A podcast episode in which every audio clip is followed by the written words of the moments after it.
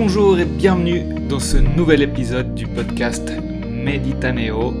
Euh, Aujourd'hui, deux, trois petites news. Premièrement, ben, vous pouvez aller sur le site euh, meditaneo.ch comme d'habitude et vous verrez qu'il y a quelques changements, euh, quelques changements un petit peu pour expliquer, essayer d'expliquer plus clairement. Je dois dire que c'est jamais très évident d'expliquer de manière simple et concise.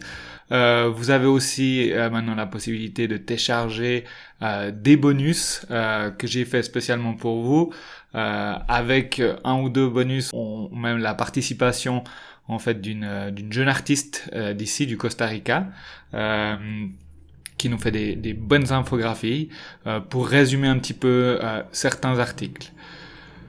Sinon aujourd'hui, j'aimerais vous parler de l'esprit du débutant et comment apprendre n'importe quoi et beaucoup plus vite grâce à l'esprit du débutant. Allez, c'est parti.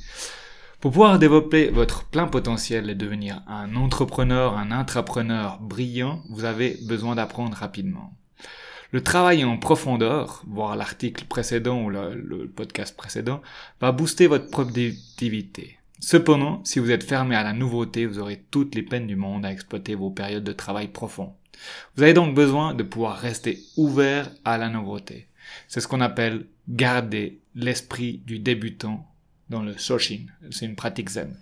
Dans mon cas, c'est la pratique de l'esprit du débutant qui m'a permis de quitter le confort d'un bon salaire et surmonter les difficultés de reprendre 4 ans d'études à 33 ans sans financièrement, sans financement externe. Euh, juste Qu'est-ce que c'est un entrepreneur? Alors pour c'est un entrepreneur, c'est une personne euh, qui veut développer sa carrière au sein d'une entreprise. Donc à la manière d'un entrepreneur, mais dans une structure. Donc si vous êtes un entrepreneur, un entrepreneur, ce podcast est pour vous. Ceinture blanche de Jiu-Jitsu. Emily, sans son cœur, s'accélérait plus encore. Qu'est-ce que je fous là? pensa-t-elle. Une puissante voix l'interrompt dans ses pensées et lui fait rejoindre la salle où elle se trouve agenouillée. Mokuso Les autres participants se penchent en avant, placent leurs mains en triangle et posent leur front contre le tatami. Elle suit le mouvement avec quelques secondes de retard. Pose, elle aussi, son front sur le sol et sent son souffle chaud qui vient baigner son visage. En inclinant sa tête sur la droite, elle souffle sur ses cheveux qui forment un rideau opaque, afin de pouvoir jeter un œil sur le participant à sa droite. Il porte un gui blanc, un uniforme de coton blanc, et porte à sa taille une ceinture blanche. Tout avait été beaucoup trop vite. Elle était juste venue se procurer des infos pour pouvoir faire un peu de self-défense. Après plus de 20 ans de pratique du même sport, il était temps de changer d'horizon. Elle voulait se lancer dans la défense personnelle car en plus de lui permettre de lui faire du sport, les techniques qu'elle apprendrait pour lui servir en cas d'attaque dans la rue, par exemple. Elle avait vu qu'il y avait une salle de Jiu-Jitsu de l'autre côté de la ville, et après avoir fait ses recherches sur YouTube, elle a vu que le Jiu-Jitsu était surtout un art martial de défense où on utilise la force de son adversaire pour se défendre. Elle aimait bien le concept. Ce soir-là, elle avait pris le bus et sous une pluie battante, typique de cette fin de saison des pluies, elle avait traversé la petite ville où elle vivait depuis peu pour se rendre au dojo. Arrivée, elle s'attendait à rencontrer un de ces gars tout en muscles, gonflé par les heures passées à soulever la fonte. Mais au contraire, le gars était plutôt grand et fin. Il l'accueillit à son arrivée. Ernesto, c'était son nom, lui avait dit qu'il allait justement commencer l'entraînement et qu'elle pouvait se joindre à eux. Tu pourrais mieux te rendre compte comme ça, lui dit-il. Sans vraiment y réfléchir, elle avait acquiescé. Il faut dire qu'elle avait quand même pris ses affaires au cas où, genre hashtag toujours prêt. Elle était allée se changer dans les toilettes. Au moins, il y avait des toilettes femmes, car elle était l'unique représentante de son genre, dans toute la salle. Que des mecs entre 17 et 25 ans, en majorité. Et elle avait ses 31 ans. Elle se répéta, mais qu'est-ce que je fous là? À part le gros juste à côté, que des gars super fit. En plus, que des gamins. Je pourrais presque être leur maman. Merde, mais qu'est-ce que je fais là? Et moi, qui n'ai pas fait de sport depuis des mois. Elle essaie de se rassurer. Bon, j'ai quand même fait 20 ans de gym, niveau souplesse, pas de problème, je n'ai pas trop peur des coups, mais si les gars m'envoient au sol, je finis à l'hôpital, c'est sûr. Et au niveau force, je suis clairement désavantage. Les gars ont l'air d'être en super condition. Bon, au pire, je suis le gros. La même voix lance. Jaime Les participants de la rangée devant elle ainsi que de sa rangée se relèvent. Quelques-uns les font un peu plus maladroitement, car la, la position prolongée à genoux leur a engourdi les jambes. Émilie, grâce à sa souplesse, se relève très facilement. Là au moins j'ai mieux réussi, se dit-elle. Puis continue pour elle-même. Allez ma fille, courage. Chomini Ray dit Ernesto. Tous font une révérence en direction de, deux photos de japonais en noir et blanc contre le mur. Puis Ernesto avance et se retourne en direction des participants alignés sur trois rangées. L'étudiant de la première rangée, qui est à côté d'Ernesto, prononce Sensen Nirei Et tous font une révérence en direction d'Ernesto et sa ceinture noire. Puis commencent à courir en faisant le tour du tatami. S'ensuit un échauffement pas bien différent de ceux faits en salle de gym. Emily arrive à suivre la cadence, bien qu'elle ait dû s'arrêter dans la série des 100 pompes. Mais bon, se justifia-t-elle, il n'y a pas que moi qui ne suis pas arrivé. Ensuite, il s'était mis par deux pour pratiquer comment esquiver un coup de poing. Cela s'appelle un peritsuke. La technique consiste à dévier sa main gauche, le poing venant sur le droit, la droite, tout en allant en direction de l'adversaire. Au début, Emily avait tendance à chercher à fuir ce dangereux coup de poing qui prenait la direction de sa tête. Mais un des participants, avec une ceinture de couleur, lui avait dit qu'il fallait aller contre son adversaire. C'est contre-intuitif, mais l'astuce, c'est que si tu es tout prêt, après avoir dévié le coup de poing, tu peux ensuite faire une technique pour immobiliser ton adversaire et pouvoir fuir plus rapidement. Mais cela, c'est pour plus tard, lui dit-il. Ok, je comprends, je vais essayer, lui dit-elle. Quelques jours plus tard, Emily racontera à ses amis sur Skype qu'elle a eu moins de mal que elle l'imaginait quand elle était agenouillée sur ce tatami. Que les gars avaient été sympas, pas trop colons non plus. J'ai découvert un univers dont je ne soupçonnais pas l'existence, fait de protocoles de respect pour son adversaire, loin des stéréotypes que je m'en faisais. Je suis vraiment contente d'avoir osé car je suis, je sens que je pourrais apprendre à avoir plus confiance en moi quand je marcherai seul dans la nuit dans la rue. En bonus, je pourrais peut-être même perdre ce bout de gras, termina-t-elle en riant. Épilogue. Dans cet exemple, on voit qu'Emily se lance dans une nouvelle discipline. Bien qu'elle ait la trentaine, elle commence à zéro dans un sport dont elle ignore absolument tout. Pire, la majorité des participants ont commencé durant leur adolescence, et les personnes de son âge sont en ceinture noire ou professeurs. Il faut une bonne dose de courage et surtout laisser sa fierté au vestiaire pour apprendre en compagnie de post-adolescents des techniques où elle aura l'air de toute façon gauche. Si dans son job elle est plutôt compétente et reconnue par ses collègues, dans ce nouveau sport elle devra faire peur d'humilité, de patience envers elle-même et progresser petit à petit. Elle devra pratiquer l'esprit du débutant. Mais c'est quoi exactement? L'esprit du débutant, c'est quand nous abandonnons nos attentes, comme Émilie, et nos idées préconçues à propos de quelque chose. Et nous voyons les choses avec un esprit ouvert, un regard neuf comme un débutant, quoi. Si vous avez déjà appris quelque chose de nouveau, souvenez-vous de ce que ça ressemble. Comme Émilie, durant son initiation au Jiu-Jitsu, vous avez été probablement confus, car vous ne saviez pas comment vous y prendre. Tout est nouveau, et pas forcément, ne fait pas forcément sens tout de suite. Vous aviez peut-être la curiosité de l'émerveillement, L'esprit du débutant vous permet de recevoir sans juger ou sans fermer les choses nouvelles qui vous sont présentées. Une grande partie de nos problèmes pourrait être résolue par cette simple pratique. Beaucoup de joie pourrait être retrouvée avec la même pratique et surtout, cela permettrait d'apprendre beaucoup, beaucoup, beaucoup plus vite. Car comme dit Shinru Tsuzuki, une figure du bouddhisme zen, dans l'esprit du débutant, il y a beaucoup de possibilités. Dans l'esprit de l'expert, il y en a peu en pratique.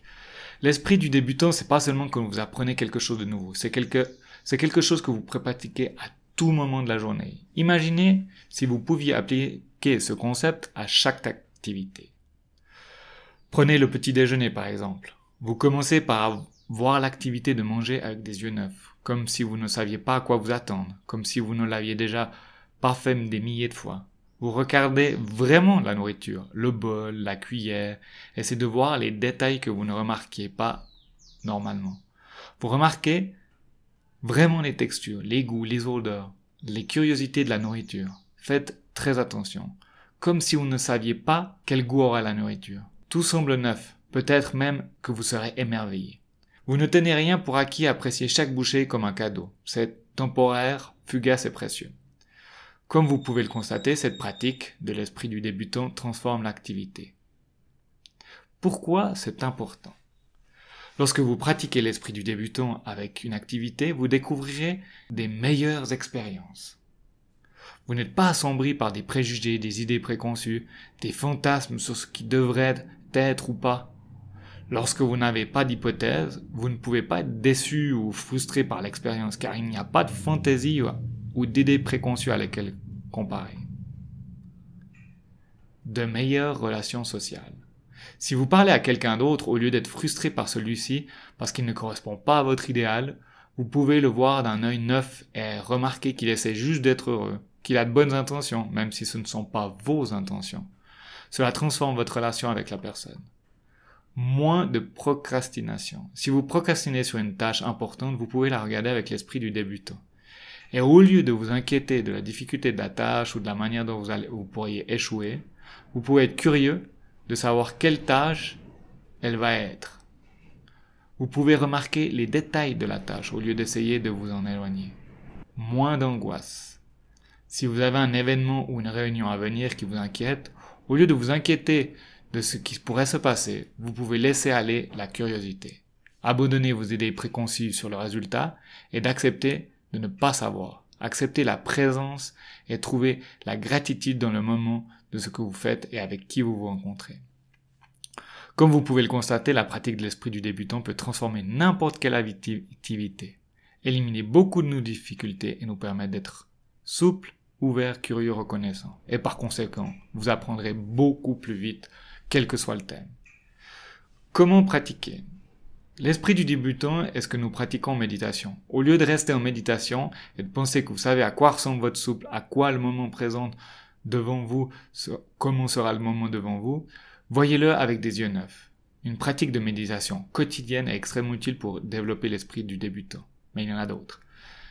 Commençons par la méditation. Asseyez-vous confortablement dans un endroit calme, faites attention à votre corps, puis à votre souffle en essayant de les voir clairement et fraîchement.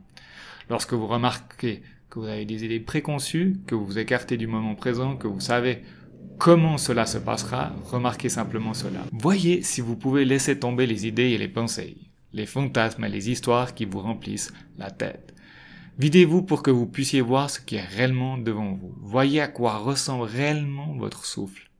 Maintenant, au lieu de ce que vous pensez ou de ce à quoi vous pensez, répétez les deux étapes encore et encore. Autres pratiques. Vous pouvez vous exercer chaque fois que vous pratiquez une activité, du brossage de dents à la vaisselle, en passant par la marche, la conduite, l'entraînement, l'utilisation de votre téléphone aussi. Vous pouvez pratiquer chaque fois que vous parlez à un autre être humain, en abonnant vos idées sur ce qui devrait être, en vidant votre esprit et en le voyant tel qu'il est. Remarquez leur bon cœur, leurs difficultés, soyez reconnaissants pour eux comme ils le sont. Aimez-les pour ce qu'ils sont et trouvez de la compassion pour les autres. C'est pratique. Faites-le avec un sourire, avec amour, avec des yeux neufs, avec gratitude pour seul univers que nous n'aurons jamais, celui qui est devant nous. Pour ma part, je trouve pas mal de mettre une alarme sur mon agenda qui se répète tous les deux ou trois jours avec le message ne juge pas, essaye des trucs nouveaux et garde l'esprit du débutant. Ce n'est pas une pratique intensive, vous me direz deux ou trois, tous les deux ou trois jours. Mais comme tout changement dans la vie, il est préférable de pratiquer peu, mais sur le long terme que le contraire, c'est-à-dire pratiquer intensivement et s'arrêter après une courte période. Comme un enfant. Finalement, l'esprit du débutant, c'est d'avoir l'esprit d'un enfant quant à l'apprentissage. On est souvent subjugué par la capacité d'apprentissage d'un enfant. En deux ou trois mouvements, ils apprennent une nouvelle langue, à jouer d'un instrument de musique, alors que les adultes ont beaucoup plus de peine. Cela vient principalement du fait que l'enfant ne se juge pas, ne se cache pas derrière un orgueil. Combien de fois vous êtes dit lorsque vous apprenez quelque chose de nouveau, je suis nul, je comprends rien, de toute façon c'est pas fait pour moi. Ce sont des phrases qui mettent des limites dans votre apprentissage. D'énormes limites même. Pire, elles vous ralentissent dans tout ce que vous voulez apprendre. L'enfant, lui, n'a pas ces préjugés. Il ne se juge pas. Il sait qu'il doit apprendre, donc il apprend, sans se poser de questions. Donc arrêtez de vous juger sans cesse, mettez, mettez votre ego au vestiaire. Et comme Emily dans sa leçon de Jiu-Jitsu, sortez de votre zone de confort, pratiquez l'esprit du débutant dans les prochains jours et vous noterez probablement la différence.